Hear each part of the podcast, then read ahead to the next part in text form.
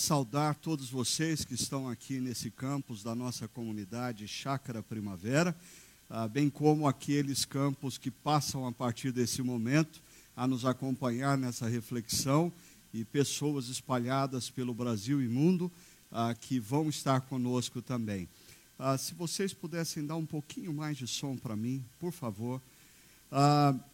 É, por sinal, quando a gente cumprimenta o pessoal, é, que nos acompanha em outros campos ou, ou sites, a gente às vezes não imagina tudo quanto Deus tem feito através da turma que tem trabalhado com essas câmeras na mesa de edição e na transmissão.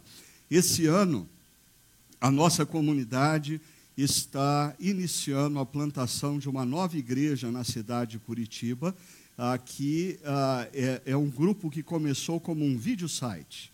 Eles começaram com um vídeo site, se reuniam no hotel, recebiam nosso sinal, acompanhavam as nossas pregações e agora no mês de, de, de janeiro ah, o pastor Diego assumiu aquele grupo e inicia o projeto de plantação e esse é essa é a terceira igreja que a nossa comunidade tem plantado ah, na cidade de Curitiba, só na cidade de Curitiba. Nós temos uma parceria com a Igreja Luterana Redentor, estamos plantando uma igreja com eles ali. Temos uma outra parceria com a, a Igreja Aliança Cristã Missionária, e estamos plantando uma igreja chamada Urbana em Curitiba, e agora essa é a terceira igreja Ático, que surge de um vídeo site, de um grupo que começou a se reunir numa sala de hotel, recebendo o nosso sinal e refletindo na palavra, domingo após domingo, e agora é uma nova igreja surgindo. Que Deus abençoe a turma de Curitiba e tantos outros, e que Deus vá semeando no coração de pessoas que estão espalhadas por aí esse desejo de não apenas é, receber a palavra, mas sim multiplicar a palavra com seus amigos, com seus parentes, inclusive nós que estamos aqui presencialmente. Amém? Amém? Ah, ok. Vocês que iam embora já. Vamos lá. Nós temos refletido ah, sobre esse tema e não devia estar do jeito que estava lá, então vamos tentar consertar. Ok, agora sim. Fé no exílio. E nós temos essa reflexão e a reflexão do próximo domingo. E aí nós vamos iniciar uma nova série fantástica. Vocês vão ver ah, no Chácara News dessa noite. É, nós temos conversado em toda essa série sobre o desafio que é viver a fé cristã no contexto de uma cultura babilônica. Ah, nós temos usado a experiência de Daniel, um jovem judeu que tem que viver a sua vida adulta numa cultura completamente diferente daquela na qual ele passou a sua infância e a sua adolescência, ou seja, a Babilônia. Quando nós falamos de cultura babilônica no Antigo Testamento, nós estamos falando, no livro de Daniel, ah, da cultura presente no império do Oriente Antigo que se chamava Babilônia.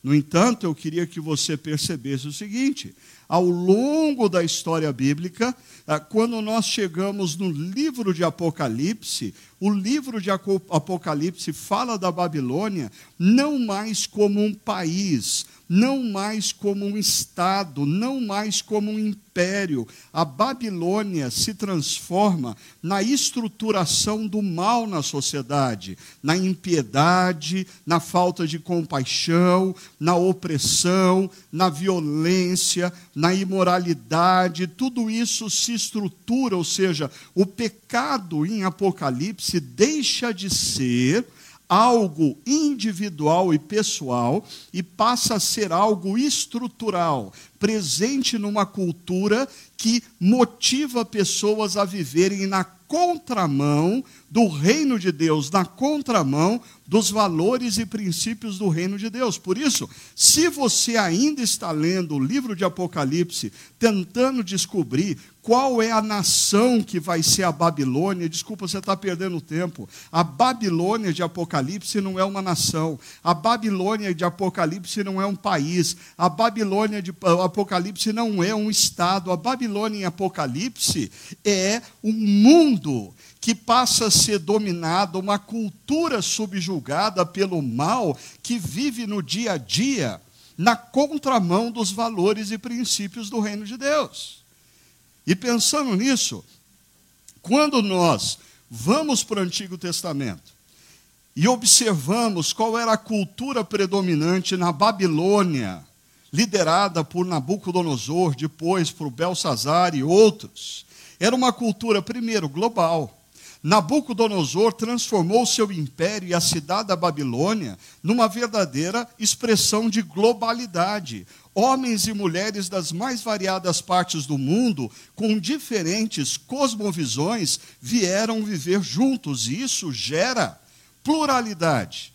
Ou seja, a Babilônia era uma cultura altamente pluralista. O que é uma cultura pluralista? Imagine-se numa praça de alimentação, onde você tem inúmeras opções ah, de comida italiana, americana, japonesa, ah, do campo, seja lá qual for, e todas estão no mesmo pé de igualdade. Isso é uma cultura global. Cada um decide o que quer e ninguém julga ninguém, mas aplique isso à moralidade, à ética e assim por diante. Uma cultura pluralista não sobrevive se ela não implementar uma filosofia relativista porque nada tem valor absoluto, tudo é relativo. Então você escolhe o que você vai comer, eu escolho o que eu vou comer, você desse lado escolhe o que você vai comer, e nós nos assentamos na mesma mesa e ninguém julga ninguém. Por quê? Porque ninguém tem a verdade, tudo é relativo. Uma cultura altamente narcisista. Ah, se constroem estátuas, imperadores querem ser adorados, imperadores querem ter visibilidade, líderes que estão debaixo desses imperadores lutam por espaço de poder para terem visibilidade. Isso gera uma cultura altamente competitiva. Os amigos de Daniel vão parar numa fornalha, porque porque pessoas enciumadas da competência a, a, e da eficiência deles tramam contra eles. Hoje nós vamos ver um texto no qual, no qual, Daniel vai parar numa cova dos leões, por quê? Porque homens se sentem enciumados da competência e eficiência de Daniel, e eles estão constantemente em competição. É uma cultura altamente pragmática. O que, que é o pragmatismo?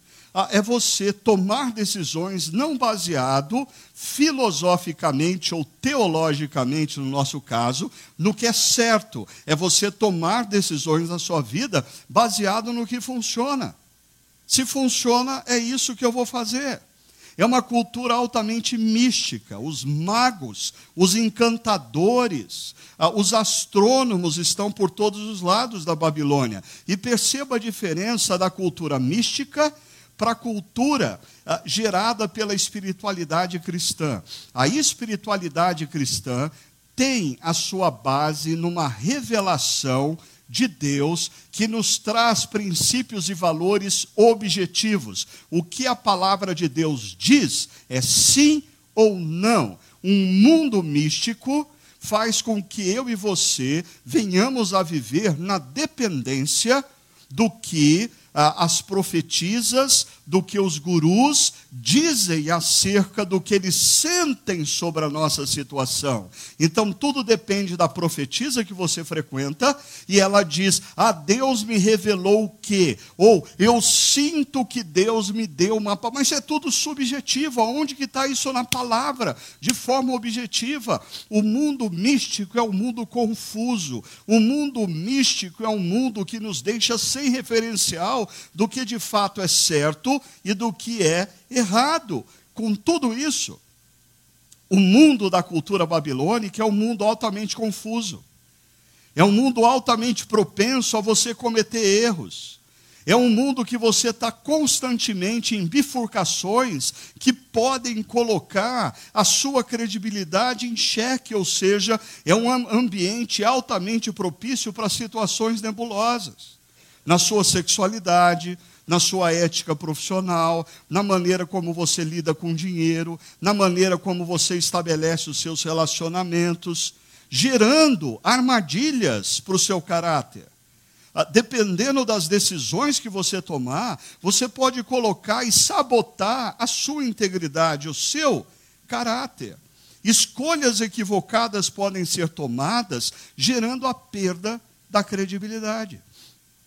Eu mostrei na semana passada como nós estamos vivendo um momento histórico onde Muitas vezes, líderes políticos, líderes no mundo esportivo, grandes empresários, pessoas são tidas como referencial de sucesso um ano, dois, três anos depois, elas são referencial da desgraça, da desonestidade. Foi assim, por exemplo, com um empresário brasileiro chamado Eike Batista.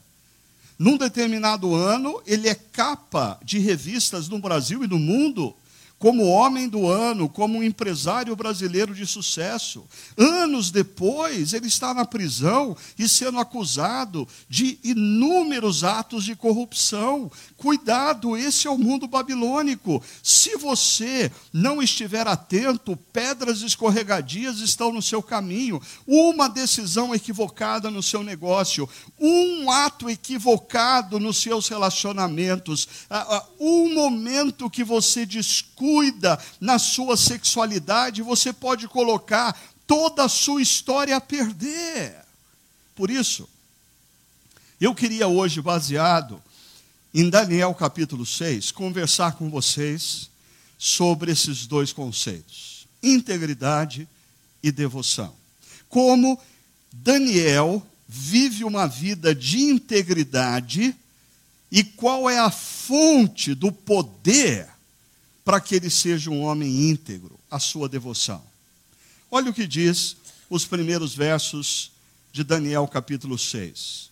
Dario, que apareceu no final do capítulo anterior como o conquistador da Babilônia, Dario achou por bem nomear 120 sátrapas para governarem todo o reino. E colocou três supervisores sobre eles, um dos quais era Daniel. Os sátrapas tinham que prestar contas a eles, para que o rei não sofresse nenhuma perda. Primeiro, deixa eu falar um pouco sobre Dario. Dario é um personagem que, historicamente, ah, muitos ah, acadêmicos questionam, porque fora do registro bíblico, nós não temos evidências da existência de um rei ou de um imperador chamado Dario. Então, alguns estudiosos dizem que, na verdade, Dario é um dos comandantes do exército do rei Ciro, e como ele foi responsável pela invasão da Babilônia, Ciro delegou a ele o poder para que ele governasse a Babilônia dentro do império maior, que era o império medo-persa. Essa é uma possibilidade mas existe uma outra possibilidade. Alguns estudiosos dizem não, Dario é um outro nome dado ao próprio rei Ciro. Por quê? Porque Ciro era persa e quando ele conquista o Império Medo, os médios dão a ele o nome de Dario. Isso era muito comum na antiguidade. Um rei que dominava o mundo em diferentes lugares e culturas, era atribuído a ele um nome com um determinado significado. Para você perceber como essa discussão ela vai longe, o verso 28 do capítulo que nós estamos lendo diz assim: Assim Daniel prosperou durante os reinados de Dario e de Ciro, o persa. Quando você lê esse texto, a, a, a, primeira coisa que pode talvez emergir na sua mente é: ok, nós estamos falando de dois personagens. Ah, o problema é que esse E aqui, ele pode ser traduzido por isto é. Reinados de Dario, isto é, de Ciro, o persa. Ah, mas você pode fazer a opção que você quiser. Não vai mudar o conteúdo do texto bíblico. O importante é a gente perceber que esse novo rei da Babilônia, ele instituiu na Babilônia o modelo de governança do Império Medo-Persa. E como era esse modelo de governança? Começava pela delegação, ou seja, Dario era um rei que tinha consciência de que ele sozinho não ia conseguir uh, dominar, não ia conseguir governar um grande império. Ah, e você precisa ficar de olho nisso, porque se você tem uma pequena empresa, você começa essa empresa fazendo tudo, você coloca lá sua esposa ou seu marido para te ajudar, você coloca os seus filhos para te auxiliar, mas chega um determinado momento, se a sua empresa cresce, se torna inviável, impossível você estar em todos os lugares, assumir todas as responsabilidades e tomar todas as decisões por isso, quando uma organização cresce, quando uma empresa cresce, quando uma igreja cresce, se faz necessário a delegação. Ah, e Dario institui 120 líderes que iriam governar sobre regiões menores. Mas ele coloca sobre esses sátrapas, que eram uma espécie de prefeitos regionais, ele colocou três supervisores sobre eles. Por quê? Porque ele também certamente parou e pensou: eu não vou ter condição, como rei, nem mesmo de acompanhar o trabalho desses 120 homens. Eu preciso de uma liderança intermediária que faça supervisão desses homens e preste relatório a mim. Então veja só, o texto nos diz que esses sátrapas prestavam contas aos supervisores, que prestavam contas ao rei, a fim de que o rei não sofresse perda alguma. A fim de que o reino não sofresse perda alguma. Se você tem uma empresa que se desenvolveu e você precisa criar uma estrutura de prestação de contas, você deve fazê-lo para que você e a sua empresa não tenha perda alguma.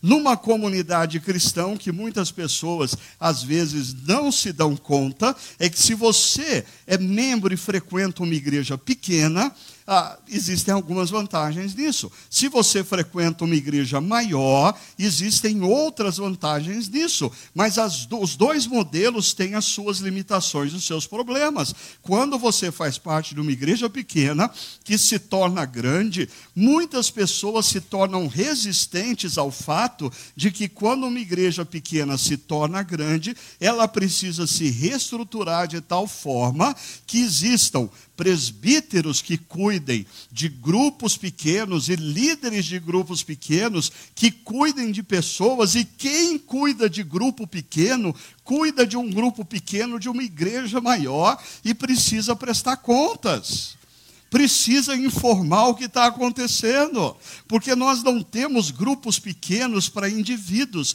nós temos grupos pequenos para uma estrutura maior que a igreja, para o cuidado das pessoas. É essa estrutura que uma igreja, e eu diria, muitos jovens pastores, quando iniciam o seu ministério e de repente o seu ministério cresce, eles erram por não perceber que quando uma igreja se torna maior, ela não é simplesmente a mesma versão de uma igreja pequena num formato maior. Ela é um organismo completamente diferente que precisa de uma estrutura na qual ah, pessoas possam ser ah, delegadas e exista supervisão e exista prestação de contas. Mas eu sei o que alguns de vocês estão pensando. Alguns de vocês estão dizendo assim, ó, tá vendo porque essa igreja é um problema? A gente está usando o modelo babilônico aqui.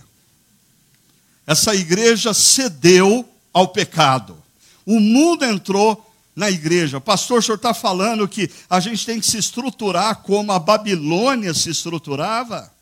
ah, desculpa, se você pegar Êxodo capítulo 18, o conselho que Jetro dá a Moisés é exatamente o mesmo.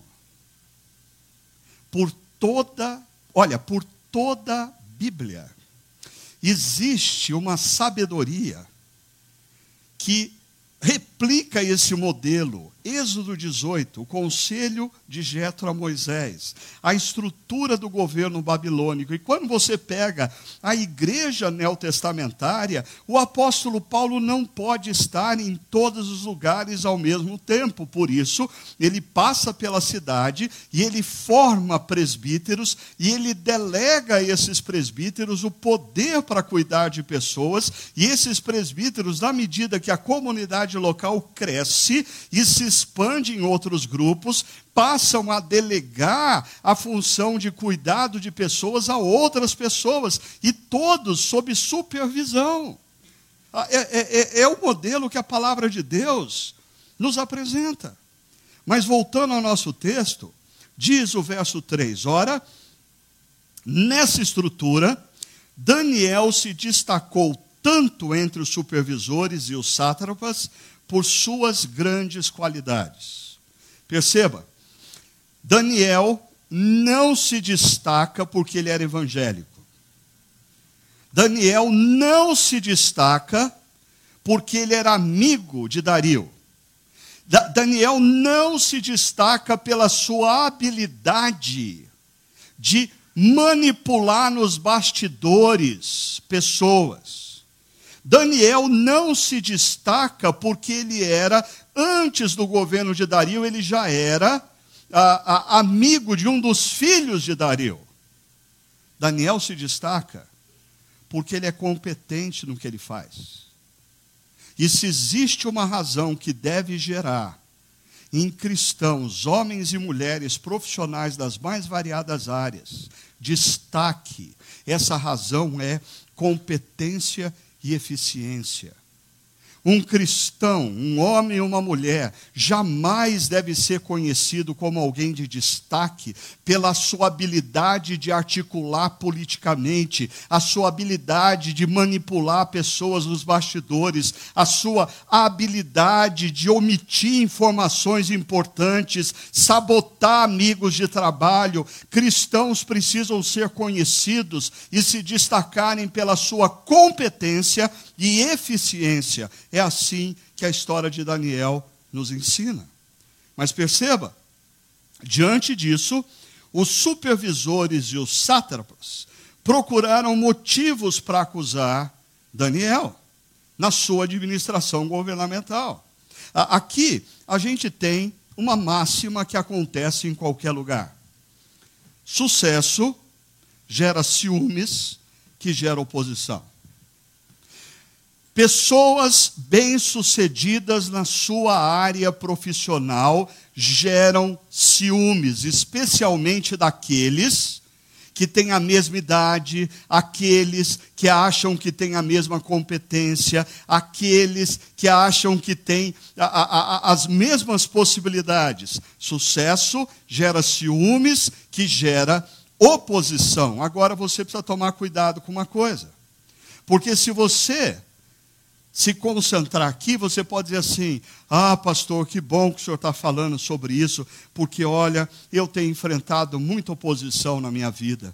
Aí eu já passei por várias empresas, em todas as empresas eu tive problema de oposição, principalmente dos meus chefes. Meus chefes sempre se opuseram a mim. Ah, eu, eu sempre. Peraí, peraí, peraí, calma, porque você precisa perceber o seguinte: esses homens que investigaram Daniel, Diz o texto: nada conseguiram. Não puderam achar nele falta alguma. Acompanhe meu raciocínio. Você pode estar sendo, recebendo oposição, porque você tem falhado. Você pode estar recebendo oposição, porque você está fazendo coisa errada. O ponto aqui não é oposição. Daniel recebe oposição porque ele é alvo de ciúmes, mas o texto é claro: o sucesso dele é um sucesso que emerge da sua competência, da sua eficiência, ele não negocia valores, ele não flexibiliza uh, princípios, ele está sendo perseguido porque ele se destaca no meio de pessoas incompetentes. E essa é uma máxima que acontece em vários lugares. Mas a base do sucesso de Daniel é a integridade. E o texto deixa claro isso. Não puderam achar nele falta alguma. Daniel era um cara altamente zeloso nos detalhes. Ele era altamente zeloso nas bifurcações do dia a dia. Ah, e esse texto me ensina uma coisa muito interessante. Porque diz: Pois ele era fiel. E eu gosto de fazer equações. E eu entendo essa última linha da seguinte maneira: o autor bíblico está dizendo que ser fiel é igual ser honesto mais ser eficiente. Olha o que o texto diz: pois ele era fiel, não era desonesto nem negligente. Ah, isso para mim lançou luz para eu perceber algumas coisas. Sabe por quê? convivendo há muitos anos com pessoas que se afirmam crentes, ah, eu escuto muita reclamação por parte dessas pessoas, porque, por exemplo, ah, elas dizem assim: ah, eu fui mandado embora naquela, daquela empresa, e pastor, o senhor me conhece, eu sou uma pessoa muito honesta. Eu não achei justo me mandarem embora, porque eu sou honesto. Ah, parece que ah, os chamados crentes, eles associam ser fiel mera e simplesmente com ser honesto. Ah, é parte do ser fiel, mas não é a totalidade. Ser fiel significa ser honesto e fazer com eficiência a tarefa que lhe foi, foi confiada a você. Ah, porque as, as duas coisas precisam andar juntas. Se você é honesto, mas não cumpre as tarefas que lhe foram designadas, você não está sendo um bom mordomo. E é da mordomia, do conceito de mordomia, que emerge esse termo na Bíblia do ser fiel. É, é a mordomia. Agora, por o, o, o, contrário também é verdadeiro. Você pode mostrar muitos resultados para o seu chefe, a, a, a, sua função pode estar gerando muito lucro para a sua empresa, mas você não está sendo desonesto não está sendo honesto. Você é eficiente, mas você não é honesto. Logo, você não é fiel também. Perceba, se ser fiel, fidelidade, está associado aqui à integridade, ser honesto é o uso correto e transparente dos recursos financeiros e da sua influência. Porque, por exemplo, você pode ter uma função na empresa que te dá influência. E você pode usar a sua influência para o seu benefício e não para o favor na empresa. Ah, deixa eu trazer isso para mim. Eu, como pastor, de uma igreja como a chácara, ah, preciso, junto com os pastores e presbíteros, administrar bem os recursos financeiros que são confiados a nós. E, além disso, nós temos um grau de influência sobre outras igrejas e outras pessoas. Agora, se eu começo a usar a minha influência para o meu benefício e não para a expansão do reino de Deus, ou se eu e os pastores e presbíteros dessa igreja começamos a usar de maneira maneira os recursos financeiros, nós não estamos sendo fiéis. Fidelidade é honestidade mais eficiência. Guarde isso. Pare com essa mania de, de olhar. Eu, eu acho que assim, ser honesto é muito importante. Mas eu diria que evangélicos, de maneira geral, precisavam fazer um upgrade na vida. Não nos basta sermos honestos, nós precisamos ser eficientes no que nós fazemos. Nós precisamos buscar competência para sermos os melhores nas mais variadas áreas, porque o que nós fazemos é parte da nossa vocação para o Deus Criador e Redentor, que nos capacitou e nos criou para vivermos para a Sua honra e para a Sua glória. Aqui, o ser eficiente é a realização das tarefas designadas com dedicação e excelência. Mas deixa eu me concentrar aqui no nosso foco, que é a questão da integridade. Alguns anos atrás, nós conversávamos sobre algumas histórias do livro de Juízes. E quando nós estávamos estudando a vida de Sansão, ah, essa frase veio à minha mente. Ah, carisma é concedido. Sansão é um cara que recebe um dom de Deus. A, a capacitação de Sansão vem de Deus. Mas carisma é concedido, caráter é forjado. Caráter é formado e consolidado nas pequenas decisões que você faz dia após dia. É um perigo em qualquer área da vida um indivíduo ser capacitado por Deus e ele crescer em influência, mas ele desprezar a importância dele forjar o caráter. É um perigo, porque na medida em que a influência cresce e o caráter não é forjado, mais cedo ou mais tarde, tudo, absolutamente tudo, vai vir abaixo. E aí, inúmeras pessoas vão ser chocadas e escandalizadas com o fato de que o caráter no dia a dia, ao longo da história, não foi forjado. Pastor Quirk Groeschel, ele tem essa frase que para mim ela é de grande importância. Olha só, o que orienta a decisão de grandes líderes não são as implicações das decisões, mas a razão para a decisão. É a coisa certa a ser feita naquele momento. Quando líderes das mais variadas áreas, quando líderes de empresa, quando líderes de organizações, quando líderes de denominações, quando líderes de igreja, pastores, começam a tomar decisões baseadas na conveniência e não no que é certo, eles estão caminhando para a ruína. Eles e todo o povo que o segue. Líderes precisam ter a coragem e a ousadia de tomar as decisões certas, não porque elas são convenientes, simplesmente porque elas são a, a, o, o certo a ser feito naquele momento. Ainda, Andy Stanley, um outro pastor norte-americano, diz: caráter, integridade, é o compromisso de fazer o que é certo mesmo quando isso é difícil. Porque às vezes nós fazemos o que é certo quando é fácil. Quando é difícil, a gente usa isso como desculpa. Ah, essa situação era difícil. Você tem que entender, pastor. Essa situação era difícil. Mas caráter, integridade, é a capacidade de nós fazermos o que é certo mesmo quando é difícil. E é isso que a história de Daniel vai nos mostrar. Agora, perceba, onde, de onde vem a força que faz Daniel ser um homem fiel e íntegro?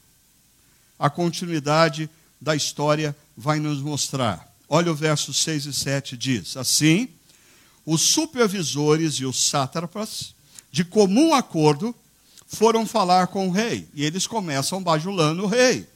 Ó oh, rei Dario, vive para sempre. E aí eles dizem assim: todos os supervisores, o que não é uma verdade, porque todos os supervisores são três.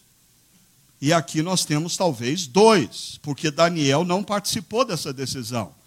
Todos os supervisores concordaram em que o rei deve emitir um decreto ordenando que todo aquele que orar a qualquer Deus ou a qualquer homem nos próximos 30 dias, exceto a ti, ó rei, seja tirado na cova dos leões. O que é impressionante de pessoas que manipulam, pessoas que articulam nos bastidores, é que elas têm a capacidade de gerar propostas que aparentemente são sensacionais e que pensam no bem comum, quando na verdade eles estão fazendo propostas para agredir, para prejudicar pessoas específicas. Ah, porque quando você para para pensar que o rei Dario assumiu o governo da Babilônia, uma Babilônia pluralista, aonde existem diferentes deuses, aonde pessoas são devotas a diferentes entidades, nada melhor para dar uma unificada nessa feira do que falar assim, ó, por 30 dias só pode orar ao rei Dario. Ou seja, dá uma funilada na coisa, dá uma unificada na coisa, junta todo mundo. Parece uma proposta que, que tem como alvo beneficiar Dario. Mas, na verdade, é uma proposta que tem por propósito beneficiar a eles, prejudicando Daniel. Depois você lê o texto com mais calma. O texto continua, mas eu queria chamar a sua atenção para algo, aqueles que conhecem a história. Eu não sei se você já parou para pensar nisso. O decreto proposto por esses homens não era de que ninguém nunca mais, por toda a vida, não poderia orar ao Deus de Israel. O, o, o decreto só fala 30 dias. Ah, imagina se nós vivêssemos num governo que hoje à noite você chegasse em casa, tinha lá um, um, um anúncio em rede nacional, ah, e o líder da nação dissesse assim: Olha, eu estou decretando que nos próximos 30 dias ninguém pode orar. Está proibido orar por 30 dias. Como você ia se sentir? Fala a verdade, vai. 30 dias. Ah, ah, talvez, deixa eu aplicar esse negócio de uma maneira um pouquinho mais concreta. Vamos imaginar que nós estamos debaixo de um governo que diz assim: nos próximos 30 dias, ninguém vai poder ir na igreja. Igreja nenhuma vai poder se reunir nos próximos 30 dias. E aí? O que, que você vai fazer? Talvez já faça 30 dias que você não aparecia numa igreja. Você não vai nem sentir falta. Você diz, ah, 30 dias passa rápido. 30 dias, a, oração. Talvez muitos aqui, ou aqueles que estão nos acompanhando, tenham um, estilo de oração que diz assim: não, eu oro quando eu estou dirigindo, aí eu oro quando eu estou lavando o prato, aí eu oro quando eu estou fazendo isso ou aquilo. Ou seja, ninguém nem vai perceber que você está orando. Não vai fazer diferença nenhuma. E 30 dias, você, você não aguentaria ficar 30 dias sem oração? Talvez alguns aqui estejam até há mais tempo sem isso. Qual, qual, qual, o problema de passar 30 dias sem oração? Mas olha só o que acontece com Daniel. Quando Daniel soube que o decreto tinha sido publicado, foi para casa, para o seu quarto, no andar de cima, onde as janelas davam para Jerusalém, e ali fez o que costumava fazer. Era hábito. Três vezes ao dia Daniel se ajoelhava. E ele tinha uma atitude. O texto diz que ele agradecia a Deus. É interessante porque talvez você já tenha ouvido falar, ou até tenha visto, que essa prática de três orações diárias é típica hoje do mundo muçulmano. Se você está num país muçulmano, quando dá a hora de oração, da, da mesquita, vem a, a, um, um, indivíduo gritando e chamando, convocando todo mundo à oração. Ah, e os muçulmanos, aonde eles estiverem, não importa. Eles param, eles vão colocar o tapetinho, até se eles estiverem dentro de um avião deu a hora de oração, tapetinho, no chão, ah, para que lado está Meca, eles têm a bússola deles, bota lá para saber aonde está, vira para Meca e vai orar, não importa quem está por perto. Mas é interessante, essa prática foi, ah, os muçulmanos, eles incorporaram de uma prática que era judaica e cristã. Porque a igreja primitiva também tinha a prática das orações três momentos ao dia. Agora perceba, não é uma oração enquanto dirige, enquanto lava prato. É uma oração que envolve o corpo. É uma oração que tem hora e local certo. É uma oração que nos coloca de joelhos. Porque quando você se coloca de joelhos para orar, você está dizendo para sua mente e para o seu coração que você está diante de alguém imensamente maior do que você. Você está diante de alguém que tem o domínio sobre tudo e sobre todos. É assustador como em algumas igrejas a prática da oração ela se tornou quase que assim uma birra de filhos mimados que não conhecem os seus limites. Por quê? A oração é mais ou menos assim: Senhor, em nome de Jesus eu decreto, vai fazendo aí, Senhor. Muda essa situação em nome de Jesus, age agora. Começa a agir, Senhor, porque eu sou filho do rei, e, não, você é um filho mimado do rei e você perdeu a referência de quem de fato você é e quem Deus é. Por isso, comece a orar de joelhos, comece a orar lembrando a sua mente e o seu coração de quem é que manda, quem é você e quem é Deus. Deus é o Deus Criador, Redentor, é Ele que te dá a vida, é Ele que te resgatou naquela cruz. Eu e você somos simplesmente servos do Deus Criador e Redentor. E, e a atitude de gratidão? Você já parou para pensar quais eram as razões de Daniel agradecer?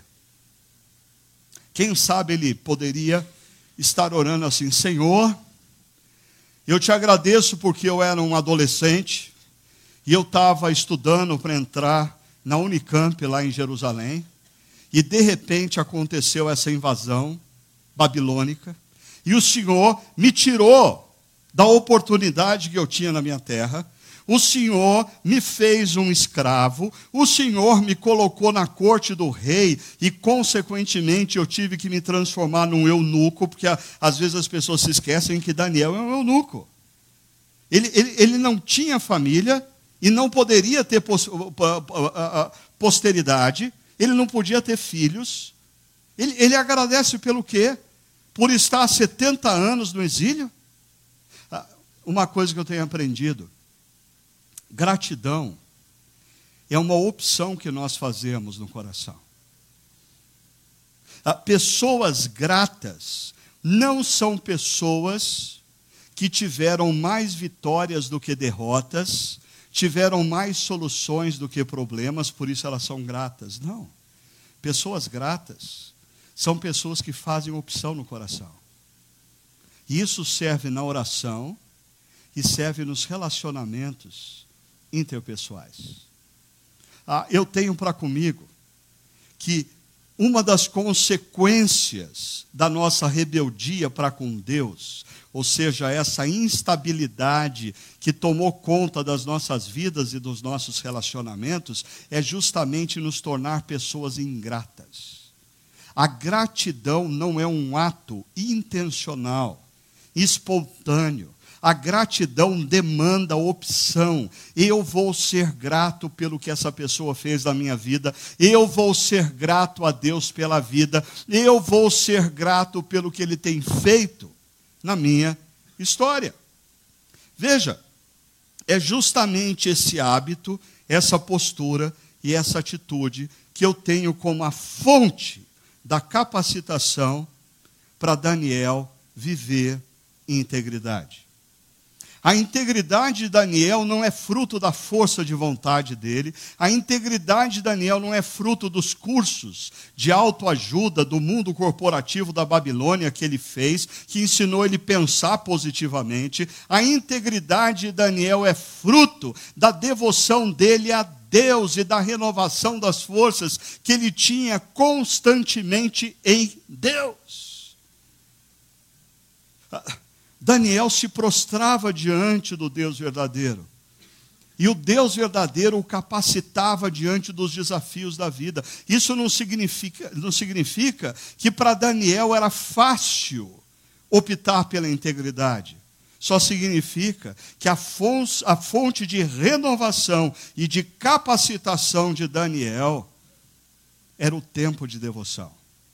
O tempo de devoção que muitas vezes tem sido abandonado pelos cristãos na atualidade. Porque nós confiamos muito mais na nossa própria capacidade do que no do que Deus pode e deve fazer em nós e através de nós. Veja, verso 11 diz: Então aqueles homens que estão tramando contra Daniel, eles foram investigar. Eles contrataram os paparazes, que tinham assim teleobjetivas enormes, para entrar pela janela e fotografar Daniel orando ou eles contrataram ah, empresas que trabalham na internet, fazendo, revirando a vida das pessoas, e eles acharam alguém tirando uma selfie, no fundo da selfie, estava lá Daniel de joelhos orando. E aí, eles levam isso ao rei, e veja só o que eles dizem ao rei: Daniel, um dos exilados de Judá, e aí está um outro problema deles, não te dá ouvidos, ó rei, nem ao decreto que assinaste. Ah, esses homens são mentirosos. Esses homens levantam uma falácia. Porque é verdade que Daniel não obedece o decreto, mas não é verdade que Daniel é um sujeito que não dá ouvidos ao rei. Mas é assim que agem homens e mulheres que tramam, que manipulam nos bastidores para prejudicar pessoas, talvez você. Eu não vou ter tempo hoje de falar acerca do que acontece com esses homens ah, e o que, quantas vezes a palavra de Deus repete um conceito de sabedoria de como nós devemos lidar com oposições injustas. Mas eu vou falar essa semana no nosso podcast sobre isso. Quando o rei ouviu isso, veja só, ficou muito contrariado. E aí, num primeiro momento, você pensa, ficou contrariado com Daniel. Não! Porque diz o texto que ele decidiu salvar Daniel. No momento em que esses homens apresentam essa questão, os olhos do rei se abrem e ele se dá conta: eu caí numa armadilha. Esses homens são, mal, são do mal. Esses homens tramaram contra a vida de Daniel. E diz o texto que ele, até o pôr do sol, fez todo o possível para livrar Daniel. Ele entrou com um liminar na justiça, ele recorreu ao Supremo Tribunal ah, da Babilônia, mas estava todo mundo comprometido, os juízes do tribunal estavam com, com acordo com esses caras, não deu, e aí o que acontece? Então o rei deu ordens e eles trouxeram Daniel e o jogaram na cova dos leões. O rei, porém, antes de Daniel descer na cova dos leões, diz algo muito interessante. Ele chega perto de Daniel, eu imagino essa cena, o rei abraçando Daniel e dizendo no ouvido dele que o seu Deus, a quem você serve continuamente, o livre. Esse rei admirava a devoção de Daniel. A vida de Daniel inspirava esse. Esse rei podia não ser um adorador do Deus verdadeiro, mas ele olhava Daniel e a vida de Daniel o inspirava. E olha, essa situação abala tanto o rei que diz o texto: Tendo voltado ao palácio, o rei passou a noite sem comer e não aceitou, aceitou nenhum divertimento em sua presença. Não teve festa aquela noite, não teve bebida, não teve dança. Além disso, o rei não conseguiu dormir. E logo ao alvorecer, o rei se levantou e correu para a cova dos leões. E aqui nós temos uma espécie de eco do que acontece seis séculos depois, quando mulheres numa manhã vão, vão a uma sepultura, tendo a expectativa de que estão indo à sepultura de alguém que morreu. E esse rei vai na direção da cova dos leões. Quando ia se aproximando da cova, chamou Daniel com voz que revelava aflição. E olha a esperança desse rei, olha o clamor desse rei. Daniel, servo do Deus vivo, será que o seu Deus, não é o Deus dele, mas ele sabe que o Deus de Daniel é poderoso, o seu Deus, a quem você serve continuamente, pôde livrá-lo dos leões?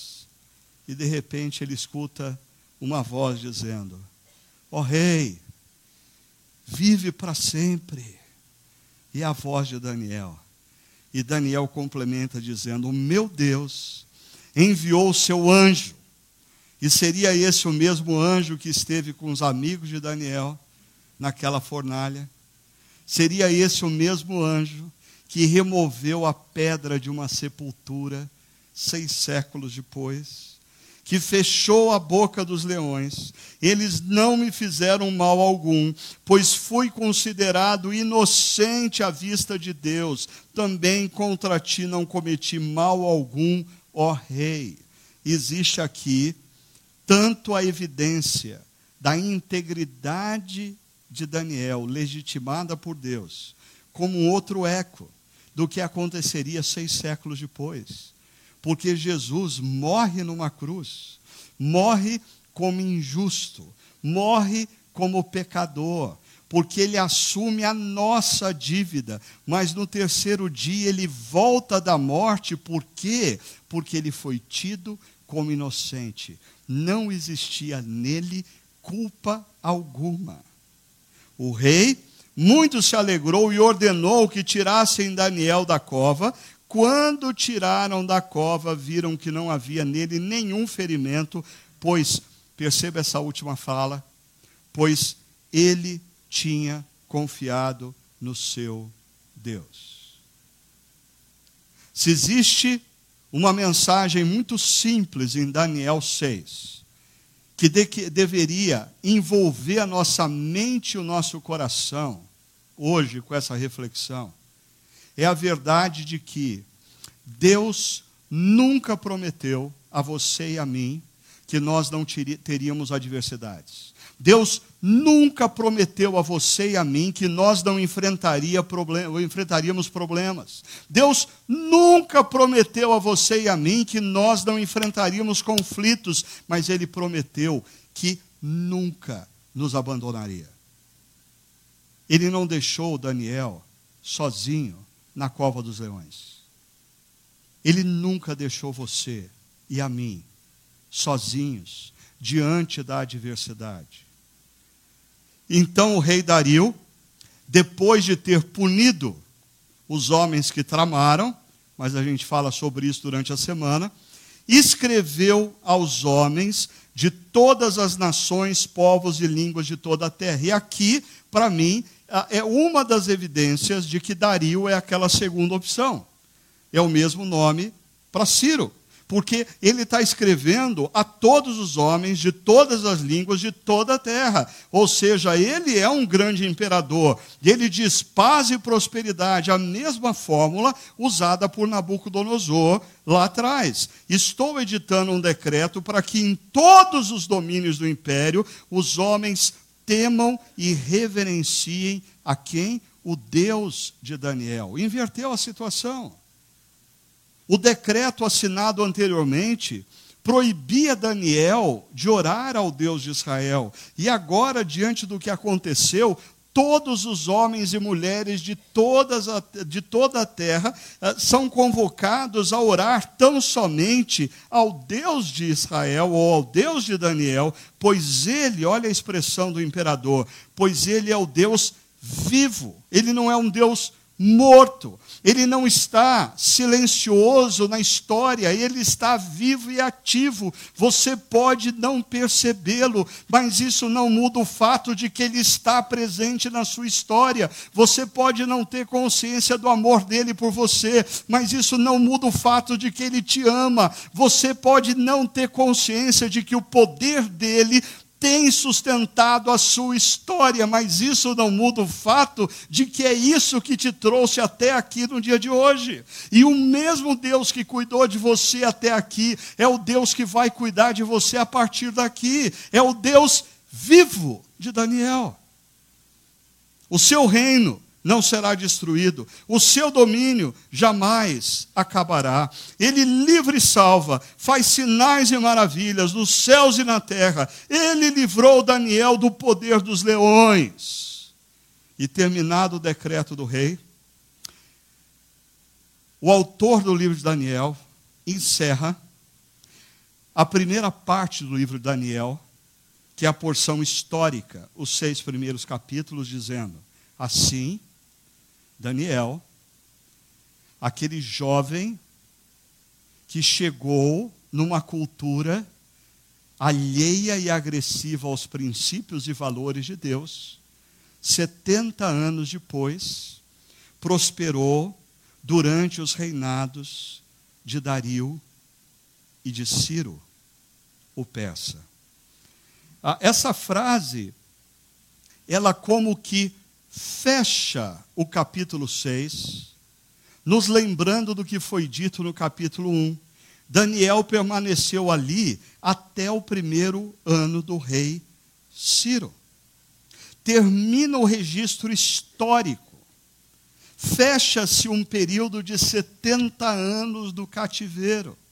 E, paralelamente a essa história, pode ser que o povo de Judá começou a retornar a Jerusalém, ou, eu prefiro pensar assim, essa história gerou a decisão de deixar que o povo de Judá voltasse para Jerusalém. É mais ou menos uma analogia do que acontece na nossa peregrinação na história. Um dia, o nosso período na história se fechará. E nós voltaremos para os braços do Pai amado, celeste, Criador e Redentor. Mas da nossa peregrinação, a nossa missão é representarmos esse Deus na história através da nossa integridade e através da nossa devoção, que mostra a homens e mulheres que o nosso Deus é o nosso amado, ele conquistou o nosso amor naquela cruz. E aqui, eu quero terminar dizendo o seguinte: eu sei que na nossa comunidade a gente tem muita gente capacitada, muita gente que estuda a Bíblia, muita gente que fica escutando os teólogos do YouTube por aí, e aí tem muita gente ansiosa também, que numa série ah, fica de vez em quando levantando um questionamento: ah, mas pastor, ah, será que a sua pregação não deixou de ser cristocêntrica? Ah, não tem problema nenhum de você levantar questionamentos. Eu não quero que a minha palavra seja a última, eu quero que a minha seja a primeira para você pensar, refletir assim por diante. No entanto, eu queria dizer o seguinte: ah, existe um modismo no mundo evangélico atual grandemente por influência de um cara que foi tremendo e, e, que influenciou muito a minha vida, que é o pastor Tim Keller, mas que gerou, ao meu ver, não por culpa dele, mas por culpa dos seus seguidores, uma disfunção, e eu tenho algumas dificuldades com essa mania de dizer que todo texto bíblico aponta, logo, toda exposição bíblica tem que terminar na cruz. Eu não vou dizer para você quais são as razões, eu vou dizer no podcast dessa semana. Até porque alguns de vocês não têm o mínimo interesse nisso, ok? Por isso, deixa eu dizer uma coisa. Daniel, ele é justo e obediente, ele é alvo de um complô e traição. O, o juiz, o rei que está diante dele, hesita em condená-lo mas não tem outro jeito a não ser condená-lo à morte devido ao complô que foi armado. Daniel confia sua vida a Deus, só falta ele dizer: Nas tuas mãos entrego o meu espírito, e Daniel tem uma manhã vitoriosa. Fantástico isso. Te lembra alguma coisa? Daniel é o que os teólogos sistemáticos chamam de um tipo de Jesus. Mas Jesus é muito mais do que Daniel. Jesus é o Daniel que não foi poupado da morte. Jesus é o Daniel que morreu por todos nós que estamos no cativeiro. Jesus é o Daniel que ressuscitou, pois é justo e perfeito. Jesus é o Daniel que é profeta, assim como Daniel. Mas Jesus é o profeta e o próprio cumprimento de todas as profecias. Daniel é o tipo, é sombra. Jesus é aquele que haveria de vir. A nossa esperança não está em Daniel. A nossa esperança está em Cristo. O que transforma as nossas vidas não é crermos em Daniel, é crermos que Jesus é quem ele disse ser e o que ele fez naquela cruz foi suficiente para nos reconciliar com um Deus Criador e agora nós temos uma nova vida. O meu problema, um dos problemas que eu tenho, é quando a gente chega nesse ponto, a pergunta, ok, diante disso, o que nos resta a fazer? E aí eu vejo alguns pregadores na atualidade dizendo assim: confie em Jesus. Vamos orar. Confie plenamente a sua vida em Jesus, porque Ele pagou o preço da sua reconciliação. Vamos receber a bênção e vamos ah, passar uma semana em confiança. Desculpa. Ah, Para mim, essa não é a totalidade do Evangelho. Essa é só parte do Evangelho. Porque quando você olha o que Jesus Cristo fez, a, a, a, gente precisa perceber o seguinte: Ele fez por nós o que nos era impossível, a fim de tornar possível vivermos como Daniel. É o que diz Efésios capítulo 2, verso 10. Depois que Jesus nos salvou pela graça, nos resgatou do reino das trevas, nós fomos recriados em Cristo Jesus para as obras que Deus preparou, que nós andássemos nela antes da fundação do mundo. Deus tem um plano para a minha vida e para a sua vida. Deus quer que você seja sal da terra e luz do mundo. A salvação em Cristo Jesus, na cruz, Deus resgata você e a mim para que nós agora não vivamos para nós mesmos, nós vivamos para eles, para ele. Em outras palavras, Jesus quando nós colocamos a nossa confiança em Jesus, nós ganhamos a potencialidade, sob a influência do Espírito Santo, de vivermos em integridade, de vivermos em devoção, de vivermos em confiança plena no caráter e no cuidado do Deus Criador e Redentor. Logo, Daniel aponta para a obra feita por Cristo na cruz? Sim. E é nessa obra que nós devemos acreditar quem Jesus é e o que ele fez foi totalmente suficiente. Mas se você crê que Jesus é quem ele disse ser e o que ele fez foi suficiente para te reconciliar com um Deus Criador, Efésios capítulo 1 diz que você foi selado com o Espírito Santo da promessa, e Efésios 2 diz que agora você vive o projeto de Deus para a sua existência, que é, ou que são, as boas obras que Deus planejou para que você viva na história, na história, para a honra e para a glória dele. Assim, eu posso voltar para o meu gráfico. Você precisa pensar. E aí é uma conversão de mente.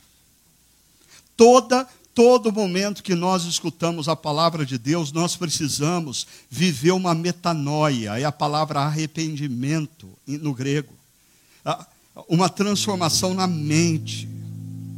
O que eu estou escutando? O que eu preciso considerar na minha vida? Ah, talvez você precise considerar a maneira como você está lidando com a devoção. Talvez você tenha que considerar a maneira como você está lidando com a sua integridade. Talvez você tenha que considerar a, a, a, a forma como você tem confiado em Deus em meio às aflições. E reconhecer que quem está errado não é Deus, sou eu e você. Isso é arrependimento. Quando eu chego à conclusão de que a maneira como eu estou pensando, a maneira como eu estou vivendo, a maneira como eu estou priorizando coisas está errado e Deus está certo. E se naquela cruz Deus não somente me perdoou, mas pelo Espírito Santo da promessa, Ele me capacitou para ser uma nova criatura na história. Aí, eu tenho insistido com você. Você não pode sair daqui sem colocar no seu caderno de anotações ou no seu celular Daniel 6, a data de hoje, integridade e devoção e escrever o que você vai fazer essa semana diante do que Deus te falou. Porque se você não tiver um projeto novo, não vai acontecer nada. Semana que vem você vai estar aqui ouvindo outra vez uma pregação. E daqui a 50 domingos você vai estar aqui ouvindo uma pregação. E daqui a 5 anos você está ouvindo uma pregação e você diz: por que, que a minha vida não muda? Porque você não toma decisões para ter novas atitudes diante do que Deus fala. O que você vai fazer? Como você vai fazer? Talvez você tenha que decidir eu vou ter tempo, local e hora de devoção a partir de amanhã cedo. Eu preciso disso. Ou talvez você saia daqui dizendo: Eu preciso tomar uma decisão séria na minha empresa. Eu preciso confiar que Deus cuida de mim e tomar a decisão que eu preciso tomar. Agora, lembre-se sempre da última pergunta que eu tenho insistido: por que você vai fazer isso? porque senão vira legalismo. Ah, por que eu vou sair daqui com um projeto de obediência? Por que eu vou buscar transformação nas minhas atitudes? Por que eu vou viver de uma nova maneira? Ah, eu, eu te respondo, porque o Deus Criador entrou na história em Jesus Cristo e naquela cruz demonstrou seu amor por mim. Ele me reconciliou com Ele, Ele me comprou com o sangue dele, Ele me, me perdoou por todos os meus erros e agora ah, esse amor me conquistou e eu, constrangido, eu quero viver da história para a honra e para a glória do Deus Criador e Redentor. É isso que me move a fazer nessa semana de forma diferente o que eu vinha fazendo até hoje. Feche os seus olhos, entre na presença de Deus, faça dessa última canção um momento de você efetivamente ouvir o que Deus convida você a a fazer diferente ao longo dessa semana. Vamos estar em oração.